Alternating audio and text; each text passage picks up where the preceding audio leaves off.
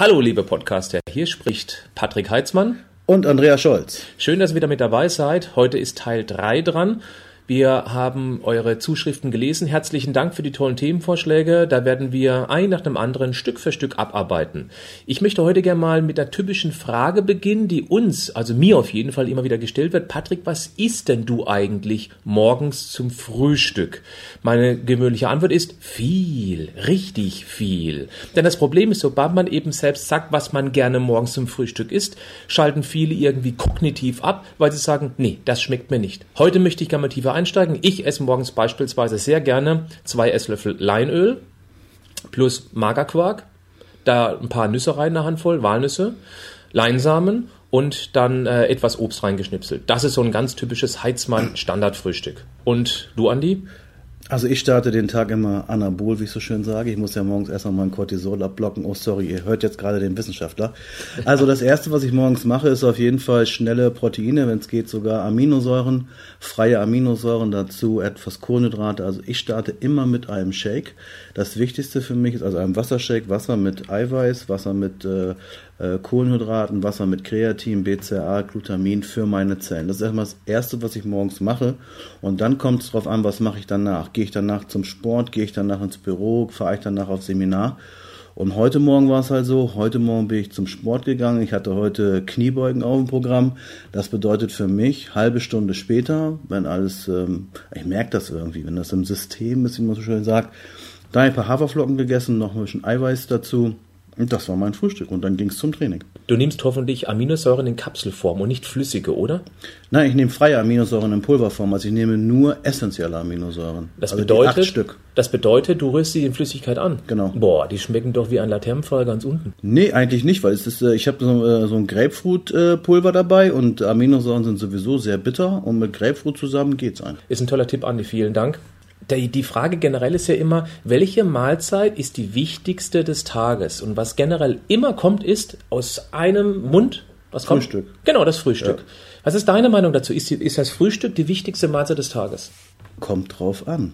Ja, kommt auch an, was, was du an dem Tag vorhast und was du generell vorhast. Ja, man sollte erstmal wissen, was, was will ich überhaupt? Will ich gerade Muskeln aufbauen? Will ich gerade Fett abbauen? Will ich gesund bleiben? Äh, gesund bleiben wir alle. Oder habe ich gerade so eine Vitalphase? Deswegen würde, ich, deswegen würde ich sagen, die wichtigste Mahlzeit an einem Trainingstag ist die Mahlzeit nach dem Training. Okay. Wie, für wie wichtig hältst du das Frühstück? Ja, leider. Gehen wir einfach mal von den Menschen aus, gehen wir von den Menschen aus, die gerne abnehmen möchten. Für mhm. wie wichtig hältst du da das Frühstück?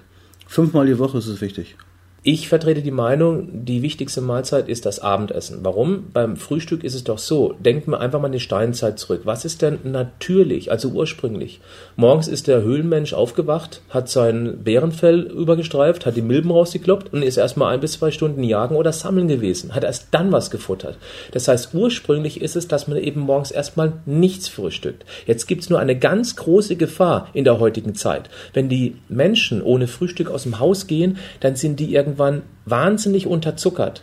Und dann futtern sie sich einmal im Büro quer durch die Füllstoffindustrie. Und da ist die Gefahr, dass man eben nur einen Haufen Schrott zu sich nimmt. Ja, Knoppers. Also ja, Knoppers, das Frühstück. Nein, 9.30 Uhr. halb zehn in Deutschland. Äh, halb zehn schon. Ich dachte, ja. wäre erst um elf. genau. Ähm, Vielleicht nee. ganz kurz noch die Lösung dazu, was man eben machen könnte. Das heißt, ohne Frühstück aus dem Haus ist durchaus in Ordnung. Man sollte aber unbedingt irgendetwas Vernünftiges schon mit dabei haben, dass man darauf dann zurückgreifen kann. Und dann muss man morgens nicht zwangsläufig frühstücken. Ja, also Planung ist das halbe Leben, natürlich. Unbedingt. Also wenn, wenn man nur so morgens aus dem Haus geht, vielleicht nur eine Tasse Kaffee trinkt, dann ist die Wahrscheinlichkeit groß, dass man im Laufe des Tages nur Schrott isst. Ja. Und dann natürlich auch nachts um drei wieder aufwacht von diesem Cortisol und Insulin Achterbahn und dann an den Kühlschrank läuft und wieder was komisches isst. Ja. Oder eben guckt, ob das Licht im Kühlschrank auch wirklich aus ist. Kann ja auch ein Grund sein, ja, das man nachts aufsteht. Das ist das Kühlschrank-Gen. Die haben diesen Kühlschrank-Gen-Defekt. Ja, genau. ja. Das bedeutet, morgens frühstücken nicht zwangsläufig. Häufig ist es auch so, dass die Menschen morgens tatsächlich gar keinen Hunger haben, weil die letzte Mahlzeit des Tages vorher die größte Mahlzeit des Tages ist. Das heißt, sie sind noch so abgefüllt, dass sie morgens einfach nach dem Aufstehen noch gar nicht in diesem Essrhythmus sind. Mhm. Wenn man also ohne Essen rausgeht, unbedingt vorausplanen. Und du hast, glaube ich, auch irgendwie eine Art Rezeptbuch. Du hast ja auch jede Menge Rezepte zum Anbieten ja. bei dir. In welchem Buch finden wir Rezepte? Wo sind die schnellsten und einfachsten Rezepte drin? In meinem ganz neuen Buch, im Wunschhosenprojekt. Im Wunschhosenprojekt. Ja, es kommt jetzt, ich hab, muss noch reinstellen. äh, Okay. nett ist. Wenn man sich die meisten Rezeptbücher anguckt, da sind die immer total kompliziert. Mit irgendwelchen tollen Kräutern und Gewürzen, die ich gar nicht kenne.